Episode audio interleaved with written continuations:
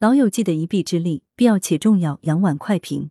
文理媚言。目前，全市八十岁以上老年人新冠疫苗首针接种率仅为百分之五十二点七，这说明还有相当部分的老年人尚未完成疫苗接种。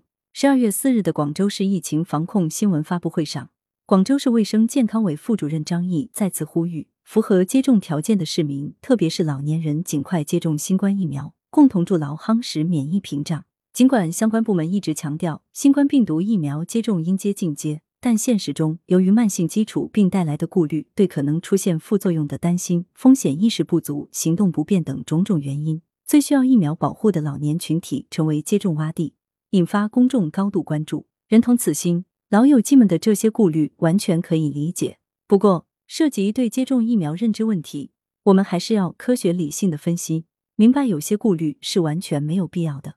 首先，中国的新冠疫苗非常安全。目前，我国已经接种了三十四亿剂次新冠病毒疫苗。中国疾控中心的不良反应监测当中，还没有发现因老年人基础疾病造成重大不良反应事件。研究数据表明，老年人接种疫苗之后，不良反应发生的可能程度比年轻人还低。至于说有高血压、高血脂、糖尿病还吃着药不能打，疾控专家已反复提醒，只要健康状况稳定。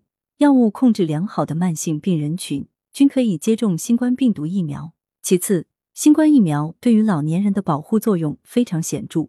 有人质疑，打了疫苗不一样还会被感染吗？应当说，打疫苗不是万能的，但不打疫苗是万万不能的。从现有的研究结果来看，六十岁以上的老年人是感染新冠病毒后引发重症的危险人群。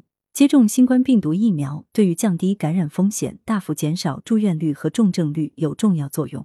再者，有些老友记认为自己很少出门，没有感染的机会，这样的侥幸心理要不得。当前无症状感染者明显增多，病毒传染的隐匿性增加。